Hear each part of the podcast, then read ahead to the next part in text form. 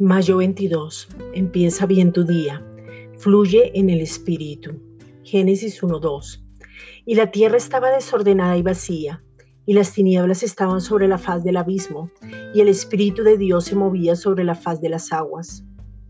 En el principio había un desorden, pero el Espíritu se movía.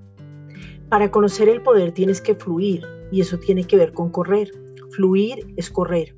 Ahora tienes una carrera por delante. Fluir tiene que ver con movimiento, por eso es necesario ver con el corazón, es necesario fluir con los tiempos de Dios y conocer el tiempo para el cumplimiento de su palabra. El amor de muchos se enfriará, la maldad se multiplicará, la ciencia se aumentará y correrán de aquí para allá. Pero tú no eres de los que te quedas, avanza hacia la meta.